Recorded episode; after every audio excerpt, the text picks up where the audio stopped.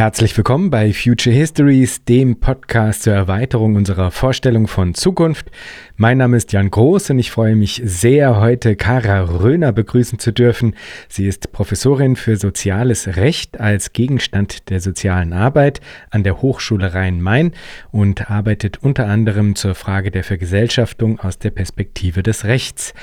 Dieses Gespräch, das wurde während der Vergesellschaftungskonferenz aufgezeichnet, die im vergangenen Oktober, also Oktober 2022 in Berlin stattgefunden hat. Und Future Histories war ja offizieller Medienpartner der Vergesellschaftungskonferenz, was mich wirklich sehr gefreut hat. Und ich habe vor Ort insgesamt vier Episoden Future Histories aufgezeichnet. Das Gespräch mit Kara, das ihr heute hört, eine Episode mit Raoul Selig, eine weitere mit Daniel Leuk, den ich ja schon einmal in Future Histories begrüßen durfte. Und als vierte Episode aus der kurzen Reihe zur Vergesellschaftungskonferenz gibt es dann das Panel Vergesellschaftung und was dann? Einblicke in eine neue Debatte um Möglichkeiten demokratischer Planung mit Heide Lutosch, Christoph Sorg, Stefan Meritz und mir. Und ich habe die genaue Abfolge äh, noch nicht so richtig festgelegt, aber die Episoden werden auf jeden Fall über die kommenden Monate hinweg lose verteilt nach und nach ausgespielt. Es war mir wirklich eine große Freude, Teil dieser Konferenz sein zu dürfen. Danke an alle, die mitgewirkt und diese Veranstaltung möglich gemacht haben. Es war wirklich toll.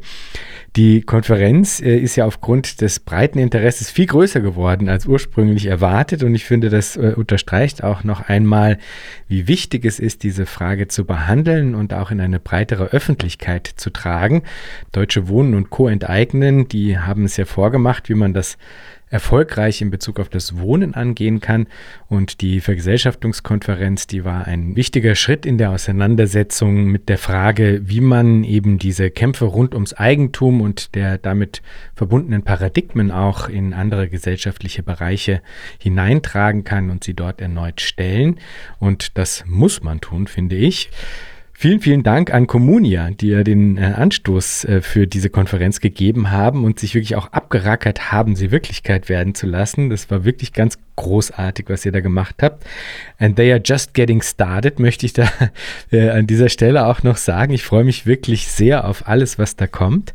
Und wenn ich jetzt hier schon beim Danken bin, dann möchte ich auch noch Wilfried, Fabian, Karl, Benedikt, und Marie für ihre Spenden danken und möchte Amonis Ray ganz herzlich als Patreon von Future Histories begrüßen. Vielen Dank euch allen auch.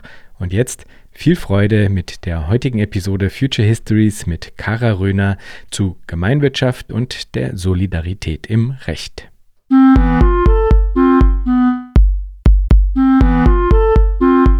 Herzlich willkommen, Kara. Vielen Dank für die Einladung. Ich freue mich. Grund und Boden, Naturschätze und Produktionsmittel können zum Zwecke der Vergesellschaftung durch ein Gesetz das Art und Ausmaß der Entschädigung regelt, in Gemeineigentum oder in andere Formen der Gemeinwirtschaft überführt werden. Für die Entschädigung gilt Artikel 14 Absatz 3 Satz 3 und 4 des Grundgesetzes entsprechend.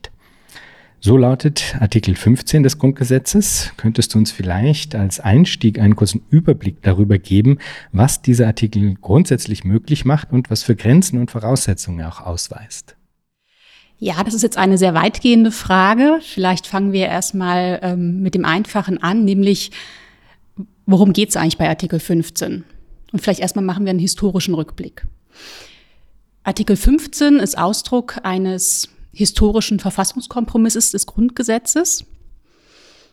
Als das Grundgesetz entstanden ist nach dem Faschismus, ging es weder darum, eine Marktwirtschaft einzuführen, noch einen demokratischen Sozialismus mit dem Grundgesetz, sondern es war eine bewusste Entscheidung, die zukünftige Wirtschaftsordnung offen zu halten. Mit der Konsequenz, dass es heutzutage Aufgabe der demokratischen Gesetzgeberin ist, über das Wirtschaftssystem und die Wirtschaftspolitik zu entscheiden. Und Artikel 15 wurde damals mit aufgenommen, um den Weg zum demokratischen Sozialismus offen zu halten. Die Vorstellung war, dass man dann über Gesetze, über demokratische Gesetze den Sozialismus einführen könne. Und genau diese Funktion hat Artikel 15 auch heute noch. Es geht darum, die Wirtschaftsordnung gestaltbar zu halten und eben als demokratische Entscheidung dastehen zu lassen. Und deswegen ist Artikel 15 eben auch so radikal, auch heute noch. Er wurde zwar noch nie angewendet in der Geschichte des Grundgesetzes, wo man auch mal interessante Forschung zu machen könnte, woran das eigentlich liegt. Aber es ist für viele verblüffend, dass wir heute in einer hochkapitalisierten, digitalisierten Welt leben, es aber dennoch die Möglichkeit gibt, eine Wirtschaftsdemokratie einzuführen oder eben einzelne Sektoren zu vergesellschaften, wie zum Beispiel das Wohnen oder die Energie. Und ähm, oder eben auch einfach Freiräume im Kapitalismus zu schaffen, wie es eben Deutsche Wohnen enteignen in Berlin ja gerade versucht. Wichtig ist eben, dass Artikel 15 im Gegensatz zu Artikel 14, wo es um Enteignung geht, die strukturelle Transformation der Wirtschaft ermöglichen soll. Bei Artikel 14 die Enteignung, das passiert im deutschen Rechtsstaat jeden Tag. Es werden ganz begrenzte Eigentumspositionen, Privateigentumspositionen aufgehoben, um Allgemeinwohl, Allgemeinwohlzwecke verwirklichen zu können. Der Klassiker ist hier, dass ein Grundstück enteignet wird, um eine Autobahn bauen zu können, zum Beispiel. Und die Idee hinter Artikel 14 ist, also der, dem Enteignungsartikel, dass das Privateigentum gerade nicht als Hindernis gelten soll, um Allgemeinwohlzwecke verwirklichen zu können. Und ganz ähnlich ist es eben bei Artikel 15, nur sehr viel fundamentaler. Auch hier soll das Privateigentum nicht dazu führen, dass wir demokratische Wirtschaftsstrukturen einführen können. Es ist keine generelle Sperre vorhanden, sondern ganz im Gegenteil. Artikel 15 zeigt eben auf, dass wir eine Wirtschaftsordnung jenseits des Kapitalismus einführen können und hat heute in der gegenwärtigen Ordnung, denke ich, so eine Funktion von konkreter Utopie, weil es gerade schwer vorstellbar ist aber dennoch zum Greifen nahe erscheint, weil wir eigentlich nur ein demokratisches Gesetz brauchen, um das Wirklichkeit werden zu lassen. Fantastisch, sounds awesome, sage ich mal. Ja, das finde ich ganz großartig. Ähm, ich würde gerne mal noch ein bisschen äh, hineinzoomen in dem ähm, Buchbeitrag, den ich von dir gelesen habe. Da ähm, gehst du auch ein bisschen genauer ein auf die Frage der Solidarität im Recht und sagst, dass das ähm, gängigerweise eigentlich vor allem im Kontext des Sozialstaates äh, eigentlich gedacht und gelesen wird und dass aber im Grunde der Artikel 15 eigentlich auch ähm, Türen aufmacht, äh, Solidarität im Recht anders zu denken denken als im Sozialstaat. Vielleicht könntest du das so ein bisschen auseinandernehmen, was das eigentlich bedeutet, so, äh, also Solidarität im Recht, was man sich darunter äh, vorzustellen hat und inwiefern der Artikel dafür auch ähm, äh, wirklich ähm, sinnvoll sein kann. Ich glaube, ich bin auch ein bisschen nicht gestolpert eigentlich, aber oder es gab vielleicht ein, ein Spannungsfeld in diesem Artikel in Bezug auf diese Frage nach Solidarität im Recht auf der einen Seite und Aussagen, die, und da mag ich jetzt zitieren, also in dem Artikel jetzt, äh, die modernen Rechtsordnungen der liberalen Demokratie gelten als individualistisch und an anderer Stelle dann, Solidarität ist kein Begriff im rechtstechnischen Sinne. Das waren so ein paar ähm, Stellen, wo ich das Gefühl hatte, eigentlich beißt sich das ein bisschen mit der anderen Feststellung, dass es jetzt sehr wohl darum ginge, eigentlich eine Solidarität im Recht zu denken und sogar noch anders zu denken als nur über den Sozialstaat. Ja, genau, das ist das Spannende an Artikel 15, dass es ganz neue Perspektiven eröffnet, nochmal über kollektive Freiheit und Solidarität im Recht und unserer Rechtsordnung nachzudenken. Und es ist noch gar nicht ausgearbeitet wissenschaftlich und auch noch gesellschaftlich gar nicht zu Ende debattiert. Aber vielleicht erstmal zurück zum Sozialstaatsprinzip. Wenn Juristinnen und Juristen über Solidarität sprechen, sprechen sie oft über den Sozialstaat. Und auch Verteilungsfragen und soziale Fragen sind in Deutschland eigentlich immer verteilungs- und sozialpolitisch kodiert.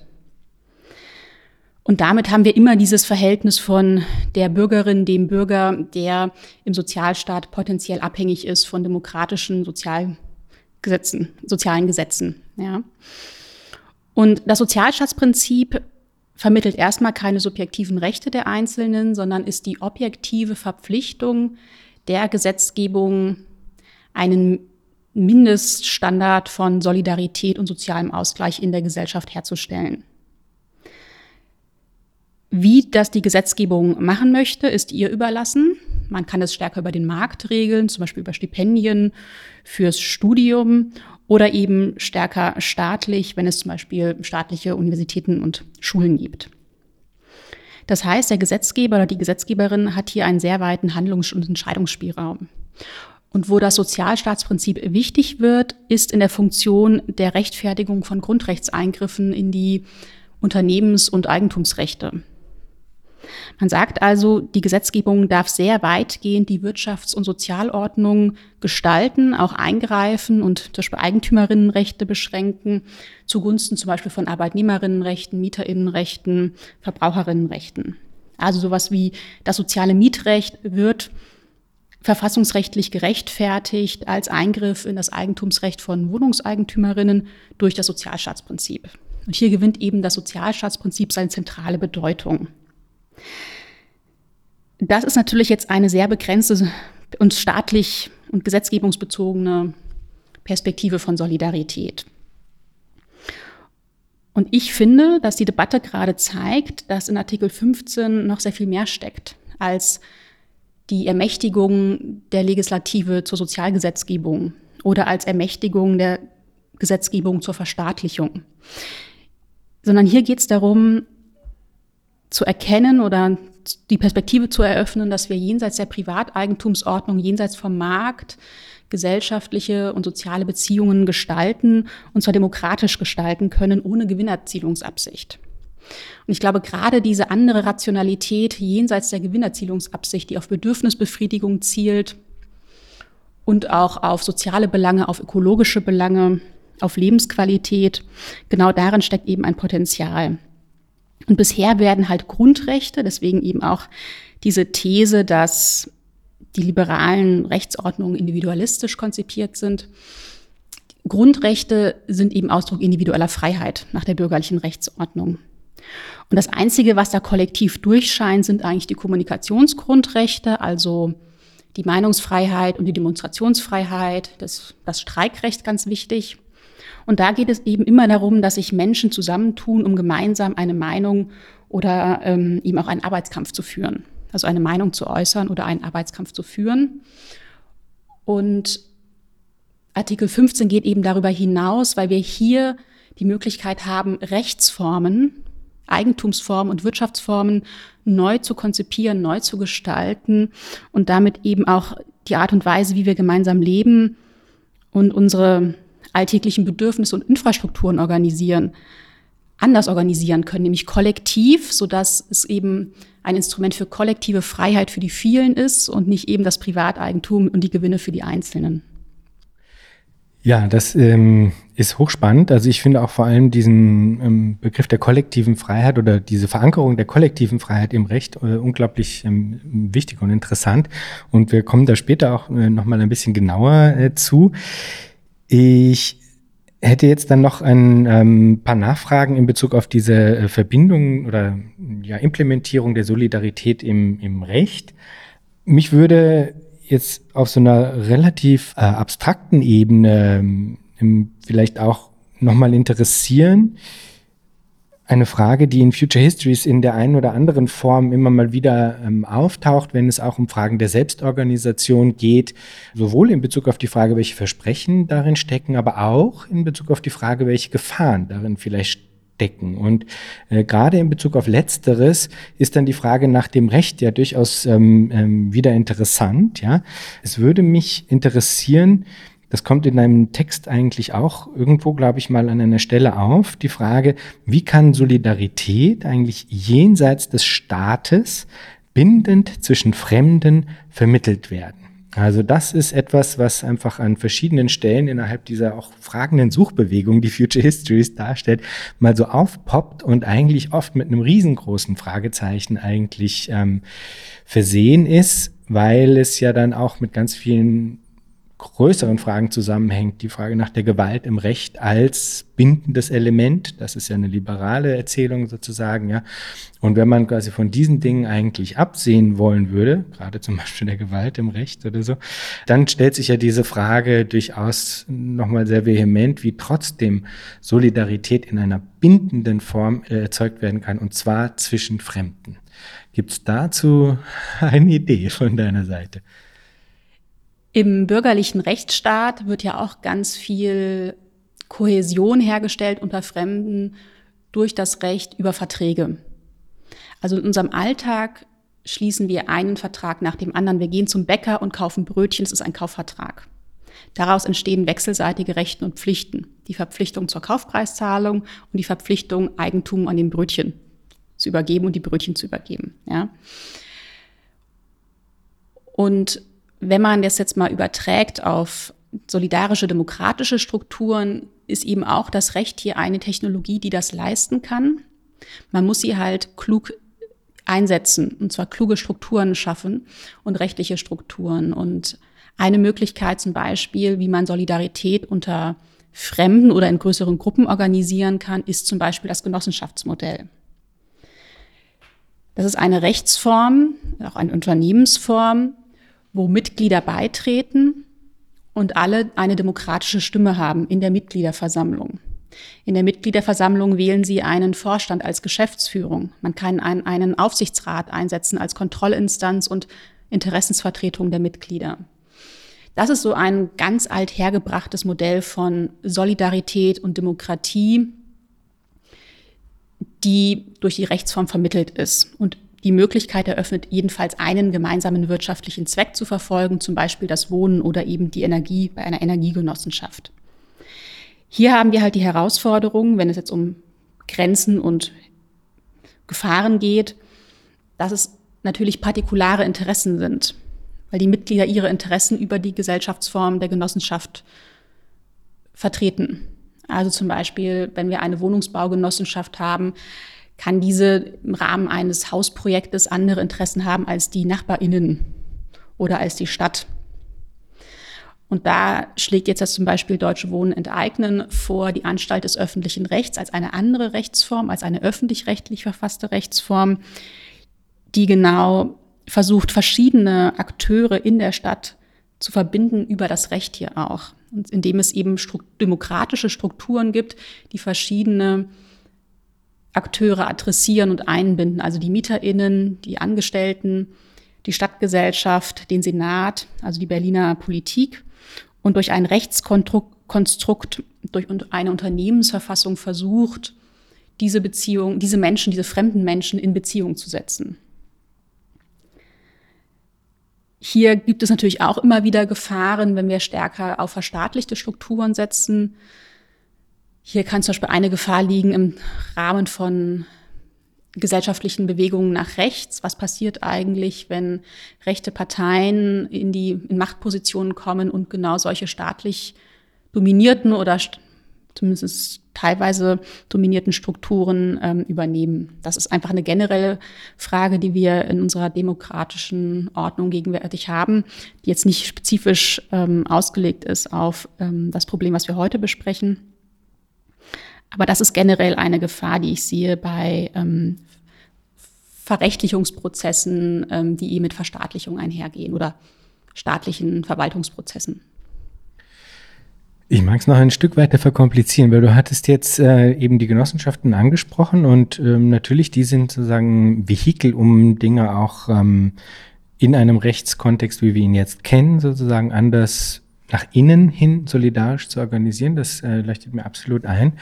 Vielleicht ein bisschen, ich weiß nicht, wahrscheinlich rechtsphilosophisch oder sowas orientiert ist halt dann die Frage, inwiefern dieses ähm, diese Frage nach der Solidarität, nach der bindenden Solidarität zwischen Fremden jenseits des Staates ähm, gedacht werden kann. Weil bei den Dingen, die du jetzt angesprochen hast, gibt es ja doch dann in letzter Instanz, also bei all diesen Verträgen, den Kaufverträgen der Genossenschaft und so weiter, im Hintergrund den, sagen, die Drohung letztlich des strafenden Rechts ähm, als eine Warnung an die, die sich nicht an diesen Vertrag halten könnten sozusagen, ja. Also das heißt, alle, all diese Dinge sind immer gedacht innerhalb eines Frameworks, das in letzter Instanz zwingend darauf setzt, dass es den Staat gibt als eben diese Instanz. Und es würde mich einfach nur interessieren, sozusagen, ja, also wo ein rechtsphilosophisches Denken hingeht, das über diese bindende Kraft zwischen Fremden, wie gesagt, ähm, weil zwischen Leuten, die sich kennen, okay, kann man sich anders vorstellen, aber wie eine, eine, eine Rechtsphilosophie, die über diese bindende Kraft auch des Rechts und der Solidarität jenseits des Staates eben nachdenkt. Das ist eine sehr gute Frage. in der staatlichen Rechtsordnung haben wir nicht nur die strafende Rechtsgewalt, sondern einfach auch die zivilrechtliche Rechtsgewalt, die im Zweifel privatrechtliche Ansprüche mit den Mitteln des Zivilrechts durchsetzt, der Zivilprozessordnung und dann in letzter Konsequenz auch mit der Gewalt der Polizei. Also zum Beispiel eine Wohnungsräumung, das ist nicht der strafende Staat, sondern das ist der zwingende Staat über das Zivilrecht. Jenseits dessen kann man natürlich auch sich vorstellen, dass Menschen sich unabhängig von der staatlichen Rechtsordnung zusammentun und so etwas wie eine gemeinsame Verfassung sich geben in ihren, für ihren Geltungsbereich, ja, für das Wohnprojekt ähm, oder für andere solidarische Strukturen. In der jetzigen Rechtsordnung ist es natürlich schwer vorzustellen, wie solche nach abstrakten oder gemeinsamen Regeln festgelegten Kollektive arbeiten, wenn sich diese Menschen nicht gut kennen, tatsächlich unter Fremden. Ich glaube, das ist die Herausforderung. Ich kann mir gut vorstellen, dass Menschen, die sich gut kennen, sich auf gemeinsame Regeln einigen können, auch jenseits der staatlichen Rechtsordnung und auch diese nicht mit den Mitteln des zwingenden Rechts der Polizei durchsetzen werden in letzter Instanz, sondern eigene Sanktionsmechanismen finden oder eben auch auf Sanktionen verzichten, um das Recht, das eigene durchzusetzen. Aber ich glaube schon, dass es zumindest von dem heutigen Standpunkt aus betrachtet eine Herausforderung ist, dies unter Fremden zu tun. Mhm. Mhm. Ich glaube, das passiert heutzutage, zumindest in der gegenwärtigen Rechtsordnung, dann doch mit einem stärkeren Staatsbezug. Mhm, mhm. Und auch so ein bisschen eher noch in diesem Bereich des Theoretischen angesiedelt, aber auch eine Frage, die mich irgendwie total interessieren würde. Äh, in deinem Aufsatz hast du total nachvollziehbarerweise ähm, auch diese, ähm, diese Ausschlussfunktion des Privateigentums immer mal wieder thematisiert. Und jetzt stellt sich schon auch im Anschluss an eine Ablehnung des Privateigentums mitsamt dieser Ausschlussfunktion dann die Frage, in zum Beispiel in vergesellschafteten Konstrukten wie der Gesellschaft des öffentlichen Rechtes, und da gibt es wahrscheinlich schon Überlegungen zu, aber vielleicht auch allgemeiner gesprochen, wie wird jenseits des Privateigentums Ausschluss geregelt. Also ähm, das ist ja dann doch was, was immer mal wieder aufkommt, eben auch nicht zuletzt in selbstorganisierten Gruppen, aber auch in anderen Kontexten, wenn man eben nicht auf diese Kraft zurückgreifen will, also die Kraft des Ausschlusses durch Privateigentum, wie, auf welchem Wege gilt es dann, diese Fragen zu verhandeln, des, der Inklusion, der Exklusion. Äh, da gibt es dann wiederum äh, Zugänge, die auf radikalen Zugang und Freiwilligkeit für alles sozusagen setzen. Dann gibt es welche, die sich in Zwischenbereichen bewegen und so weiter. Aber ähm, gibt es da irgendwie Gedanken zu, also jetzt einfach aus einer rechtlichen Seite gedacht oder rechtsphilosophischen Seite heraus gedacht, wie mit dieser Frage des Ausschlusses und Einschlusses umgegangen wird jenseits eben des Privateigentums? Es kommt halt immer darauf an, worüber wir konkret sprechen. Hm. Sprechen wir über Inklusion, Exklusion anhand von Mitgliedschaften, also geht es um die Frage, gehöre ich dazu als Person oder nicht zu einem Kollektiv, zu einer größeren Einheit, zum Beispiel über die Staatsangehörigkeit oder wann habe ich Zugang zu einem gewissen Kollektiv, beispielsweise zu Wohnprojekten oder ähnliches. Und die Frage nach, dem, nach der Inklusion und Exklusion beim Privateigentum ist ja deswegen wichtig, weil es hier um wirtschaftliche Macht geht. Also die Ausschlussfunktion von Privateigentum heißt ja, dass ich als Eigentümerin über Dinge, die mir gehören, in meinem Eigentum sind, frei verfügen darf im Rahmen der geltenden Gesetze. Und natürlich ist es auch wichtig, im Privaten eine kleine oder einen gewissen Umfang an Privateigentum zu haben. Zum Beispiel ist es wichtig, dass ich meine eigene Kleidung habe, dass ich mein eigenes Bett habe und da auch sagen kann, das ist meins und ich schließe andere davon aus. Das heißt, das hat ja auch eine entlastende Funktion hier, das Privateigentum. Und wo diese Ausschlussfunktion erst problematisch wird, ist ja bei den großen Eigentumsgegenständen, die wirtschaftliche Macht vermitteln, die großen Immobilien, die großen Wirtschaftsgüter und so weiter. Und hier kann man natürlich Inklusion und Exklusion anders regeln über diese richtig großen Wirtschaftsgüter, wenn man sie demokratisiert und auch darüber sprechen kann, wann ist denn ein Ausschluss gerechtfertigt, nach welchen Regeln wollen wir das gestalten und wann ist es eben Ausdruck von wirtschaftlicher Macht und auch Gewinnstreben und Gewinnoptimierung und zu welchen Lasten geht dann eben der Ausschluss. Also jetzt ganz klassisch im Arbeitsverhältnis geht meine Machtposition zu Lasten von ArbeitnehmerInnen und ihren Rechten, weil ich eben meinen Gewinn maximieren möchte.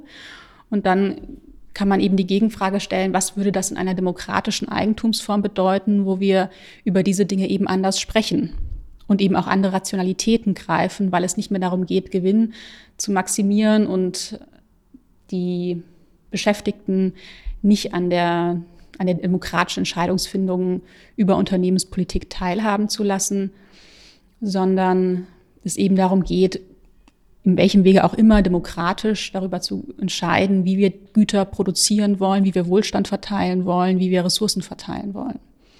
Und dann werden auf einmal diese Dinge verhandelbar.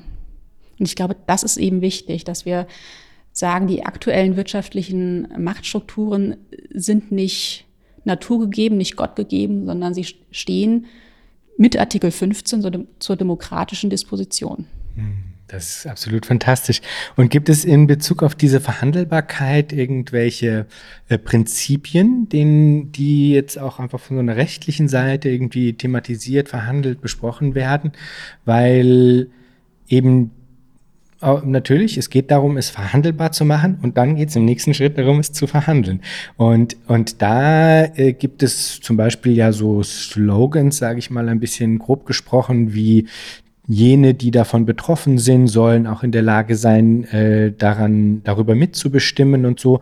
Aber ich finde, jenseits der ähm, Sloganhaftigkeit stellen sich da dann doch also auch allgemeinere Fragen. Du hast jetzt gesagt, es soll quasi von Fall zu Fall, muss man sich das angucken und das stimmt in jedem Fall.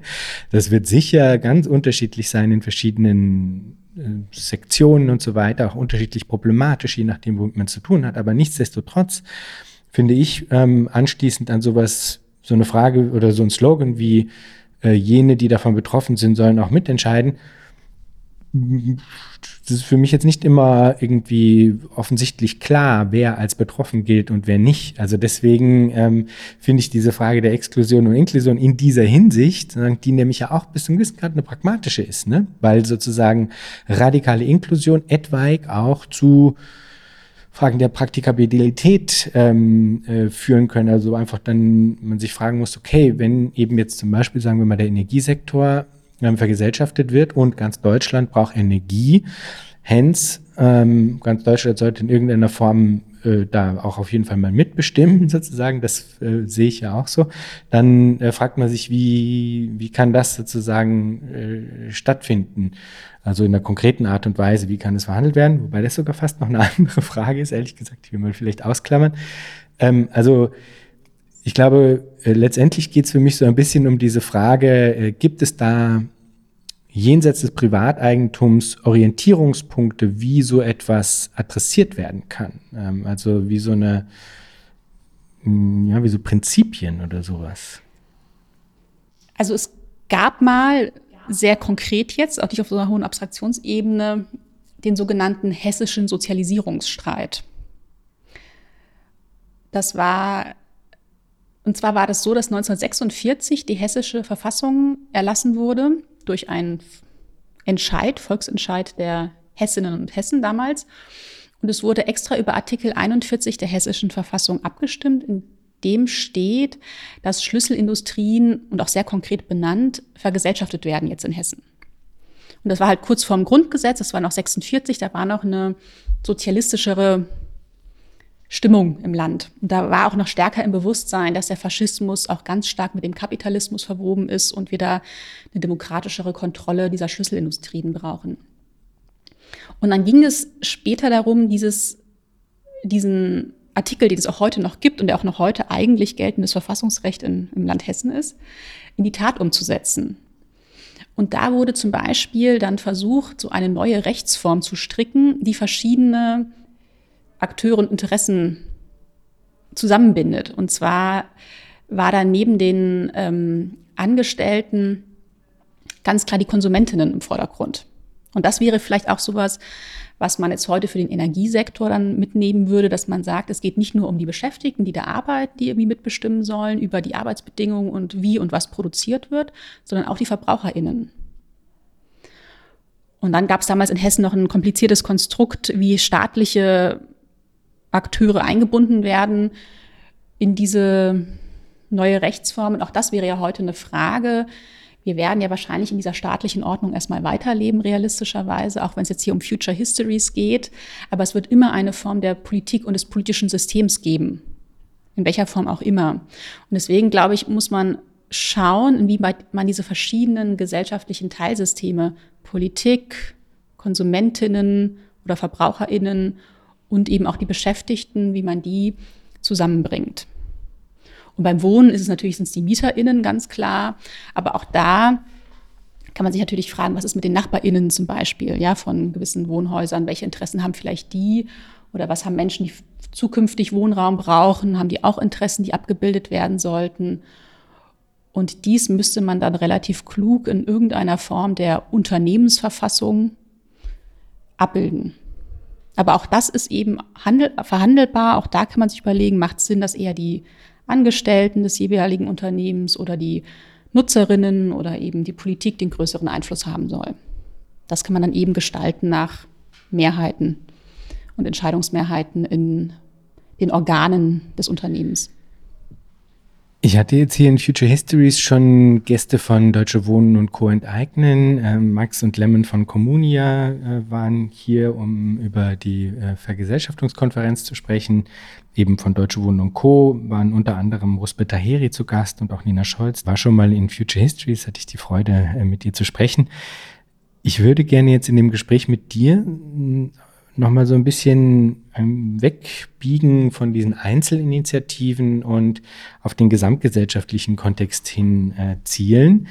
Denn, äh, also, was du ja durchaus ähm, auch schon am Anfang dieses Gesprächs hier ausgewiesen hast und auch in dem Buchbeitrag klar machst, ist, ähm, dass eigentlich der Artikel 15 im Grundgesetz genau das nämlich aufmacht, dass man eine grundlegend andere Wirtschaftsform auf demokratischem Wege eben ähm, eigentlich in die Welt bringen kann, in Deutschland. Ja?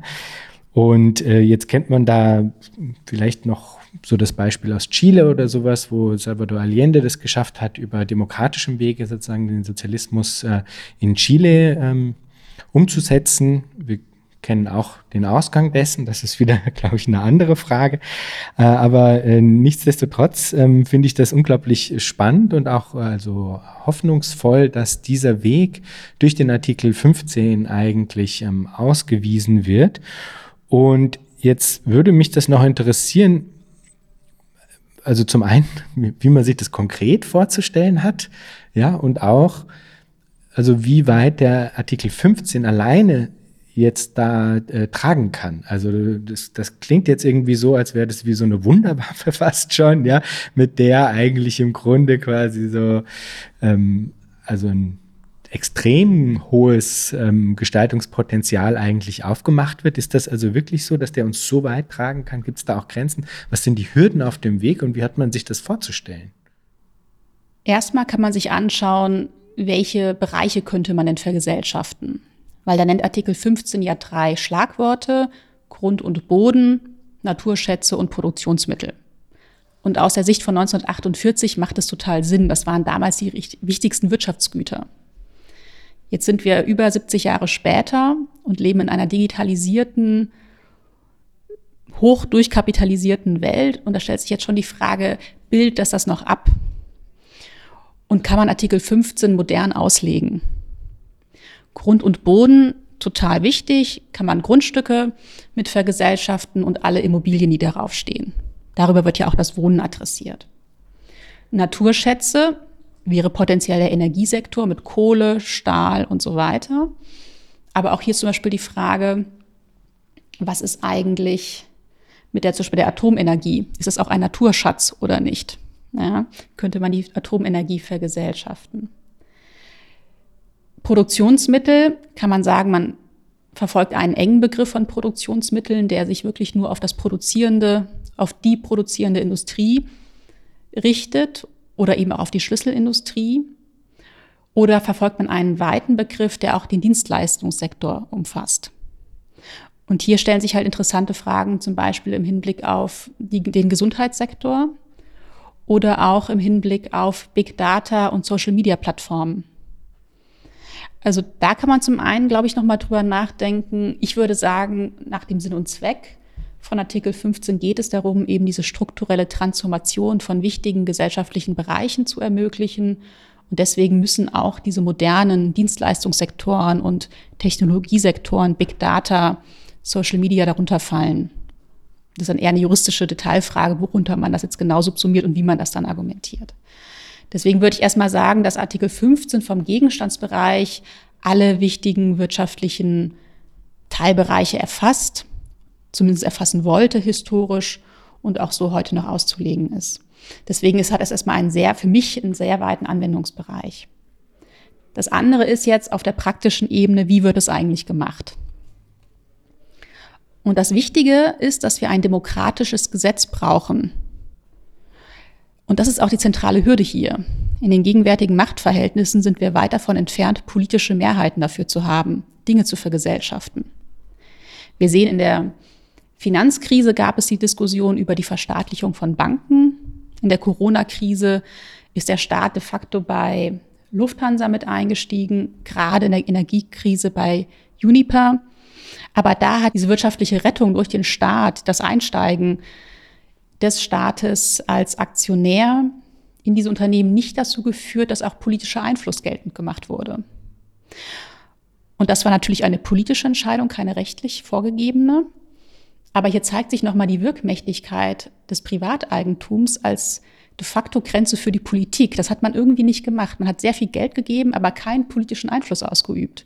Und das würde kein privatrechtlicher Aktionär heute so machen. Und das ist auch erstmal interessant. Und deswegen muss man feststellen, die größte Hürde gerade sind die politischen Mehrheiten. Weil Vergesellschaftung ist im Gegensatz zur Enteignung keine Sache der Entverwaltung. Also bei der Enteignung gibt es bestimmte Gesetze und wenn die Verwaltung was enteignen will, kann sie das auf Grundlage dieser Gesetze per Verwaltungsakt tun. Aber das ist eine so wichtige Entscheidung, die Vergesellschaftung, dass es eben ein demokratisches Gesetz durch die Legislative braucht. Interessant wird es jetzt, wenn wir Artikel 15 mit dem Kommunalrecht koppeln. Und zwar mit diesem Instrument der Volksentscheide oder Bürgerentscheide. Weil hier gibt es die Möglichkeit, nicht auf Bundesebene, aber auf Ebene der Länder und dann insbesondere der Kommunen, dass sich Bürgerinitiativen zusammentun und Volksentscheide, Bürgerentscheide anstreben. Und die können einerseits so aussehen, wie es jetzt in Berlin der Fall war, dass man de facto die Politik auffordert, Maßnahmen zu ergreifen. Es gibt aber auch die Möglichkeit, auch in Berlin, einen konkreten Gesetzestext vorzulegen und durch die Volksabstimmung Gesetz werden zu lassen. Und damit hätte man natürlich den demokratischen Weg zum demokratischen Gesetz und zu Artikel 15 über dieses kommunalrechtliche Instrument de facto. Jetzt ist das natürlich nicht die gewählte Legislative, die eigentlich der historische Verfassungsgeber im Sinn hatte. Es ist nicht das Parlament auf Landes- oder auf Bundesebene, das die Vergesellschaftung beschließt. Aber das wäre eben auch zu erörtern, ob das dann eigentlich ein Weg im Sinne von Artikel 15 ist, zum demokratischen Gesetz zu kommen, aber eben per Volksentscheid. Und das ist ja auch eine Überlegung, die in Berlin stattfindet, dass wenn die Politik nicht handelt, man das alles nochmal macht, aber mit einem Gesetzestext. Das gab es so noch nie, genau wie, wie es die Vergesellschaftung noch nie in Deutschland gab. Von daher sind da ganz viele juristische Unwägbarkeiten drinne. Aber ist natürlich erstmal eine Strategie, die man mal gut durchdenken müsste und auch alle juristischen Fallstricke mal prüfen müsste. Einen zentralen juristischen Fallstrick, den ich eben sehe, ist die Finanzierung, der ja oft diesen Initiativen entgegengehalten wird und wo auch schon Volksentscheide oder Bürgerentscheide woanders gescheitert sind. Also in Frankfurt gab es den Versuch, per Bürgerentscheid zu entscheiden, dass die städtische Wohnungsbaugesellschaft nur noch Sozialwohnungen bauen darf, zum Beispiel. Und da musste ein Finanzierungskonzept vorgelegt werden und da wurde dann gesagt, das ist unzureichend, das ist viel zu pauschal und nicht überzeugend. Deswegen ist dieses, dieses Bürgerbegehren, dieser, dieser Bürgerentscheid unzulässig. Und der wurde nie umgesetzt. Also es gab, gab nie diese Abstimmung deswegen, weil er vorher schon gestoppt wurde vor den Gerichten, vor den Verwaltungsgerichten. Also auf dieser hohen Abstraktionsebene würde ich sagen, gibt es diese Möglichkeit. In den Niederungen der Umsetzung müsste man dann ganz genau sich angucken, wo liegen da die Fallstricke. Ähm, weil da auch die Kommunen und die Länder wahrscheinlich mit harten Bandagen dagegen ankämpfen werden, wie es ja hier in Berlin auch zu beobachten war. Dass es nichts ist, was in der Politik auf ähm, offene Ohren stößt. Sehr interessant. Also das heißt, es gäbe aber eigentlich doch einen relativ weitreichenden Hack, wenn man so will, eigentlich, den man vielleicht anbringen könnte, indem man das über diese kommunale Ebene und einen Gesetzesentwurf äh, spielt. Eigentlich hast du jetzt sagen die Frage, die sich mir während du gesprochen hast, äh, gestellt hat, fast schon am Schluss ähm, mitbeantwortet, weil die Tatsache, dass der Artikel 15 ja nie genutzt worden ist, hat ja auch seine Gründe, sage ich mal. Und die Gründe dafür sind eben nicht nur, dass da niemand drauf gekommen wäre oder sowas, sondern dass es halt auch, ähm, hast du jetzt zuletzt schon gesagt, quasi Beharrungskräfte gibt, die äh, dem entgegenwirken würden. Deswegen Du hattest jetzt, während du gesprochen hast, immer mal wieder ähm, so Formulierungen verwendet wie ähm, verfolgt Mann, äh, äh, Punkt, Punkt, Punkt, so, ja. Und ich mich, frage mich dann quasi, okay, wer ist Mann? Und also das allgemein gesprochene Mann gibt es sozusagen auf der Seite der Akteure, die für die Vergesellschaftung argumentieren und natürlich auf der Seite derer, die sagen, versuchen, dagegen zu arbeiten. Jetzt hattest du am Schluss sagen, manche davon schon genannt. Mich würde das auch interessieren, vielleicht das mal kurz zu katrieren, sozusagen. Welches sind die Akteure, mit denen man es zu tun bekommt, wenn man versucht, zum Beispiel via Gesetzesentwurf auf einer kommunalen Ebene eben das dann doch ähm, so eine Realität werden zu lassen? Die Politik auf der einen Seite, aber zum Beispiel auch in Bezug auf diese Frage des Ausverhandelns. Also du immer wieder, wenn du sprichst, tun sich da so verschiedene Spielräume auf, hat man das Gefühl, bei denen ähm, die Tatsache, dass es noch nie ausgefochten worden ist, auch bedeutet, es gibt eine Kontingenz. Es gibt äh, keine deterministische Auslegung davon, was jetzt das Richtige ist in der Auslegung dieser Sache. Wie, wie läuft dieser Prozess ab, das zu produzieren? Also die Produktion von Wahrheit im Recht, wenn man so will, ähm, die dann auch bindend ist. Also welche Akteure haben die Macht darüber? Das wäre ja interessant und relevant. Vielleicht erstmal ein kleiner historischer Rückblick. Warum gab es noch nie ein Vergesellschaftungsgesetz? Das liegt vor allen Dingen, würde ich sagen, zurückblickend an den wirtschaftlichen und gesellschaftlichen Entwicklungen der Nachkriegszeit, also insbesondere dem Aufkommen des Ost-West-Konflikts und dem Antikommunismus der 60er und 70er Jahre. Da galt dann das kapitalistische System als überlegen und da war es dann eher abwegig, auch gerade in der Systemkonkurrenz ähm, und im Konflikt zur DDR stärker sozialistische Vorhaben zu verfolgen. Das ist einfach so dieser historische Hintergrund. Und die Arbeiterinnenschaft war auch gut eingebunden über starke Gewerkschaften, gute Tarifabschlüsse, den goldenen Sozialstaat so dass auch von dieser Seite äh, der Druck nicht so stark war. Heute in einer neoliberalen Welt, die de facto ja gescheitert ist, wie man auf, in, in den multiplen Krisen des fossilen Kapitalismus erkennen kann, stellt sich eben diese Frage und dieses Rückbesinnen auf andere Eigentumsunternehmensformen nochmal ganz neu. Und deswegen ist ja auch Artikel 15 gerade so relevant aktuell. Wie wird Wahrheit im Recht produziert? Zum einen über demokratische Gesetze und Gesetzesauslegungen, die dann eben sich anschauen, wie ist die Gesetzesbegründung, warum wurde dieses Gesetz erlassen und was waren eben die Erwägungen der Gesetzgebung damals. Und dann eben ganz zentral im konkreten Konfliktfall durch die Gerichte. Und wo es eben Rechtsprechung gibt, ist zur Enteignung und zur Entschädigungshöhe. Bei Artikel 14. Und das ist so ein erster Orientierungspunkt natürlich. Und es gibt natürlich aktuell Rechtsprechung zum Thema sozialen Mietrecht und zur Regelungsbefugnis und Eingriffsbefugnis des Gesetzgebers in das Eigentumsrecht. Also Stichwort Mietpreisbremse zum Beispiel. Da hat das Bundesverfassungsgericht festgestellt, aufgrund einer Verfassungsbeschwerde einer Eigentümerin oder eines Eigentümers, dass das Sozialstaatsprinzip die Gesetzgebung ermächtigt, Gentrifizierung zu verhindern und dafür zum Beispiel ähm, die Mietpreisbremse zu erlassen. Und es gibt eben Maßstäbe für die Entschädigungshöhe bei Artikel 14 und weil Artikel 15 auf Artikel 14 verweist, kann man sagen, dass diese Maßstäbe auch bei Artikel 15 transferierbar sind. Und die Rechtsprechung sagt da, auch das Bundesverfassungsgericht, dass die Entschädigung auch unterhalb des Marktwertes erfolgen darf und es vor allen Dingen um eine Abwägung geht. Und in einen Abwägungsprozess können immer viele verschiedene Motive einfließen und es besteht deswegen immer ein Spielraum. Und so wird es auch bei Artikel 15 sein, dass es diesen Spielraum gibt, dass es eben eine demokratische Entscheidung gibt über die Entschädigungshöhe, die dann aber vor Gericht natürlich überprüft werden wird. Und dann kommt es auf die Gerichte an. Was sagen die? Ist die Abwägungsentscheidung überzeugend? Und dann kann es da auf die ganz konkreten RichterInnen drauf ankommen, auf deren sozialen und politischen Hintergründe.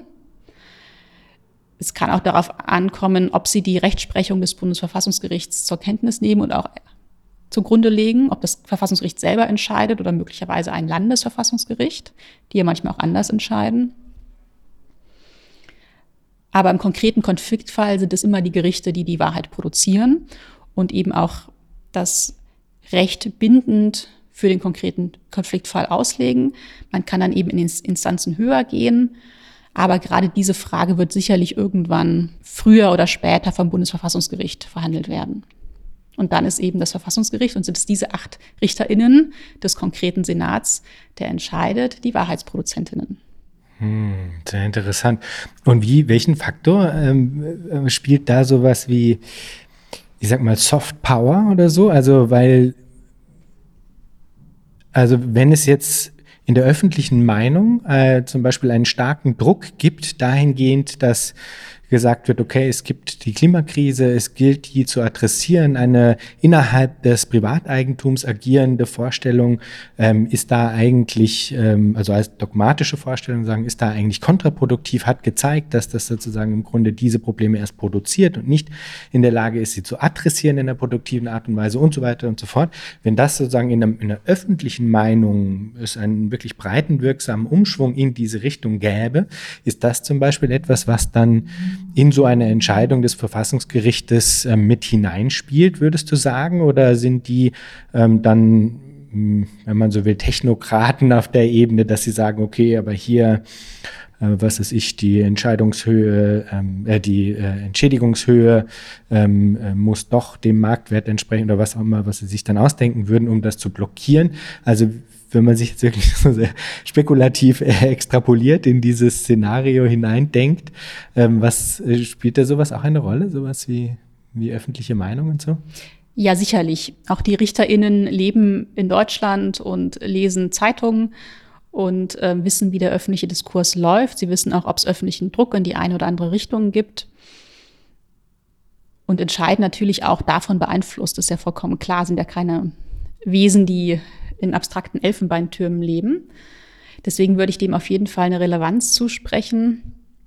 Eine große Relevanz wird auch haben einfach die Tradition der Rechtsprechung des Bundesverfassungsgerichts zur Wirtschaftsordnung. Und da ist das Verfassungsgericht sehr, sehr klar.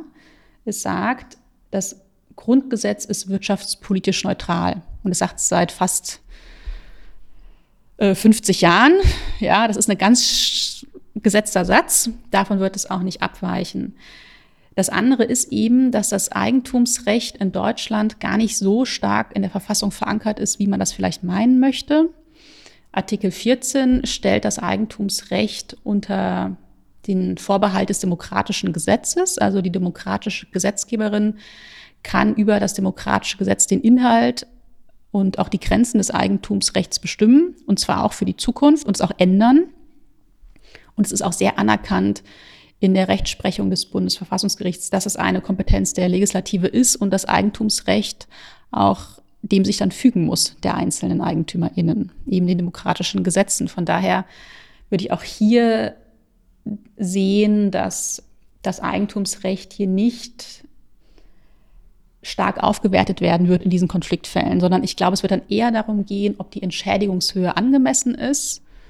Und das kann man zum einen natürlich verfassungsrechtlich diskutieren, was sind da die Maßstäbe. Wie gesagt, da gibt es diese Fälle zur Enteignung. Aber dann ist eben auch mal die Frage, ist Artikel 15 nicht ein Sonderfall dahingehend, dass es nochmal darum geht, viel fundamentaler die Wirtschaft zu verändern und deswegen auch natürlich möglicherweise die Entschädigung erst recht niedriger ausfallen kann, um auch diese strukturelle Änderung der Wirtschaft zu ermöglichen. Gerade wenn man da, da bedenkt, dass es darum gehen können muss, auch die gesamte Wirtschaft in einen demokratischen Sozialismus umwandeln zu können, das geht nicht zum Marktpreis. Ja? Und wenn man das im Hinterkopf behält, glaube ich, wird auch nochmal deutlich, dass das Eigentumsrecht beachtet werden muss. Die EigentümerInnen brauchen eine gewisse Form der Kompensation, die irgendwie auch gerecht ist. Aber dass immer dieses übergeordnete Ziel doch die Überhand haben wird. Eine andere Frage ist natürlich politisch-strategisch, ob es nicht Sinn macht, sich eher Richtung Marktwert zu orientieren, um wenn man das Projekt wirklich umsetzen würde, ist nicht vor Gericht zu gefährden. Weil die Gerichte natürlich viel weniger wahrscheinlich eine konkrete Vergesellschaftung kippen werden, wenn es sich Richtung Marktwert orientiert, die Entschädigungshöhe. Aber das ist dann eher eine strategische Entscheidung. Ja. Also ich muss sagen, ja, also äh, wenn man nicht viel mit Recht zu tun hat und einfach aus so einem Vorurteil heraus, muss man jetzt wirklich ganz ehrlich sagen, ähm, da hat man so ein bisschen eben das Recht so ein bisschen mit so kon konservativer, äh, mit einem konservativen Patina irgendwie aufgeladen. Aber in dieser Vergesellschaftungsdebatte muss ich echt sagen, dass das so total äh, positiv besetzt wird plötzlich. Haben wir das Gefühl, zum einen äh, gibt eben dann ein riesengroßes Potenzial eigentlich, ja, also einen wirklich wirksamen Hebel, der äh, da also an sehr relevanter Stelle eigentlich platziert ist, ja. Und auch, und das wäre jetzt auch noch eine Frage, die mich interessieren würde, ähm, das wirkt so einzigartig. Also halt, ich, ähm, gibt's das im internationalen Kontext in ähnlicher Weise auch in anderen ähm, Verfassungen? Also, oder ist das jetzt wirklich im deutschen Kontext äh, speziell so, dass aufgrund der Nachkriegsgeschichte und diesen unklaren Verhältnissen, in welche Richtung es sich jetzt denn entwickeln wird, äh, man das quasi wie so glücklicherweise geschafft hat, das so reinzusneaken. Und in anderen Ländern ist das irgendwie ähm, einfach nicht vorhanden. Ist das, wie ist das im internationalen Kontext? Die Frage kann ich tatsächlich gar nicht beantworten. Das finde ich aber eine spannende Frage.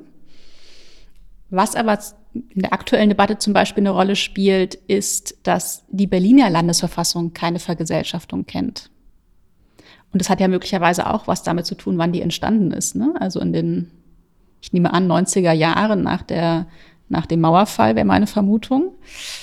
Und man da schon merkte, das war ein anderer Geist damals. Das heißt nicht, dass man nicht auch in Berlin vergesellschaften kann, weil das Grundgesetz gilt auch in Berlin. Aber das finde ich ist erstmal ein interessanter Punkt, dass man sich immer anschauen muss, wann sind diese Verfassungen entstanden, in welchem zeithistorischen Kontext. Und Verfassungen sind eben auch immer Artefakte ihrer Zeit. Ja, also zum Glück, ne? Weil insofern haben wir ja quasi jetzt dann diesen, diesen Schatz, der uns da diese Möglichkeiten auf, ähm, aufweist. Ja? Ich würde gerne nochmal in Richtung des Freiheitsbegriffes einbiegen. Ähm, in dem äh, Ausblickskapitel deines Beitrags in dem ähm, Buch, das ich äh, gelesen habe, äh, gab es eben so einen, einen, Schlussabschnitt, der mir extrem gut gefallen hat. Ja, er trägt den Titel Vergesellschaftung als kollektive Freiheit vom Privateigentum und betont eben die Freiheitsgrade, die aus der Überwindung des Privateigentums entstehen. Das ist ja jetzt, jetzt schon wie ein Thema quasi durch unser Gespräch hier gezogen, ja. Ähm, und das ist natürlich ein ganz anderes Verständnis als das, was man in, in also jetzt im Liberalismus im Grunde oder der, der liberalen Imagination Definition unter Freiheit eigentlich versteht, gängigerweise. Denn die drehen sie eigentlich andersrum und tun so, als ob gerade Freiheitsgrade aus dem Privateigentum heraus entstehen äh, würden und das genau die zu verteidigen gelte, sozusagen, ja. Also vielleicht kannst du noch mal kurz ein bisschen ähm, diese, diesen Freiheitsbegriff ähm, skizzieren, der, der für dich da im Vordergrund steht, wenn du sprichst von ähm, einer kollektiven Freiheit vom Privateigentum. Privateigentum in der liberalen Erzählung ist etwas Individualistisches, was ich als Individuum habe, um meine Freiheitssphäre zu verteidigen, und zwar in der Regel gegenüber dem Staat. Das kommt historisch aus dem Feudalismus. Das aufstrebende Bürgertum wollte eben auch ähm, politisch und wirtschaftlich seine Stellung, seine neue gewonnene Stellung sichern gegen die feudalen Akteure damals. Und da war das dann eben auch eine wichtige Strategie zu sagen, dieses Privateigentum ist meine Freiheit und Staat, wenn du darin eingreifen willst, musst du das rechtfertigen mit guten Gründen. Und diese Funktion hat eben das Privateigentum auch heute noch. Nur gerade wenn es um wichtige gesellschaftliche Bereiche geht, wie Wohnen, wie Produktion und Arbeit, ist Eigentum immer ein Herrschaftsverhältnis. Die Eigentümerinnen haben die Macht, marxistisch über den Mehrwert, im Mietrecht aber auch einfach darüber, wie hoch ist meine Miete, wer darf einziehen, wen, mit wem schließe ich keinen Vertrag, wer bekommt also keinen Zugang zu Wohnungen. Und dieses Machtverhältnis ist ja gerade das Problem, wo Freiheit von wenigen in Unfreiheit für die vielen umschlägt.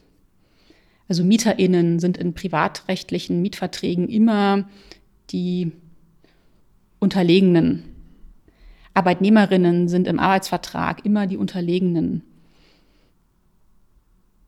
Und bei der Überwindung des Privateigentums geht es ja genau darum, diese Machtverhältnisse in Frage zu stellen und eben zu überwinden zugunsten der vielen, weil eben gesellschaftliche Teilbereiche durch wenige Eigentümerinnen im Vergleich zu der breiten Masse von ähm, Arbeitnehmerinnen oder Mieterinnen äh, dominieren. Und in der Überwindung des Privateigentums als individualistische Freiheit, nämlich als Transformation in eine kollektive Freiheit, liegt eben genau dieser Umschlag von Privateigentum der wenigen und Unfreiheit der vielen in die Freiheit der vielen durch Aufhebung des Privateigentums, weil dann nämlich Eigentum demokratisch verwaltet werden kann nach eben anderen Rationalitäten für die vielen. Und ich glaube, das wird in dieser Debatte um die Vergesellschaftung teilweise noch zu wenig betont in der öffentlichen Debatte. Also wenn es um das Eigentumsrecht von den EigentümerInnen und Aktionärinnen geht, dann wird oft gar nicht gesehen, dass dieses Eigentumsrecht eben zu ganz viel Unfreiheit führt bei den ganzen Mieterinnen in Berlin. Und was eigentlich für ein Potenzial darin stecken, stecken würde, dieses Eigentumsrecht zu überwinden und die Mieterinnen in Berlin von genau diesem Machtverhältnis zu befreien. Dann habe ich eine sichere Wohnung. Dann habe ich auf Dauer keine Mietsteigerung, sondern nur die Kosten, die eben für die Bewirtschaftung des Hauses anfallen. Ich werde nicht verdrängt wegen Modernisierungsmaßnahmen. Ich werde nicht verdrängt wegen Umwandlung von Mietswohnungen in Eigentumswohnungen. Und das führt zu einer unheimlichen, zu einem unheimlichen Freiheitsgewinn für die vielen, weil es eben Sicherheit im Wohnen vermittelt. Und das lässt sich sicherlich auch auf andere Bereiche übertragen, dass eben diese Freiheit vom Privateigentum, von diesem Herrschaftsverhältnis zur Vermieterin, zur Arbeitgeberin, zu anderen Vertragspartnern in der liberalen Erzählung dazu führt, dass eben viele ihr Leben nach anderen Rationalitäten gestalten können und auch eine andere Sicherheit gewinnen. Wunderbar, das sind äh, ganz hoffnungsvolle Worte und das äh, leitet eigentlich sehr schön über zu der letzten Frage, die ich immer stelle, die da ist, wenn du die Zukunft vorstellst, was stimmt dich freudig? Mit Artikel 15 stimmt mich freudig, dass die soziale und ökologische Transformation unserer Gesellschaft eine konkrete Utopie darstellt, die zum Greifen nahe ist und die wir eigentlich nur noch umsetzen müssen. Also es gibt als Juristin einen juristischen Weg dahin, was ich natürlich erstmal gut finde. Und jetzt gilt es eben, diese konkreten Utopien, die es ja teilweise auch in den Städten schon gibt. Ne? Also wenn wir uns Wohnprojekte anschauen, wenn wir uns Initiativen vor Ort anschauen, wo ja schon Solidarität anders gelebt wird, wo Freiheit anders organisiert wird, aber eben im Kleinen und das jetzt eben auszuweiten auf größere gesellschaftliche Strukturen und wirtschaftliche Strukturen. Da hoffe ich doch, dass wir da jetzt auch diese Krise als Anlass nehmen, um da einen Schritt weiterzukommen. Wunderbar. Kara, vielen Dank für das Gespräch. Vielen Dank für die Einladung.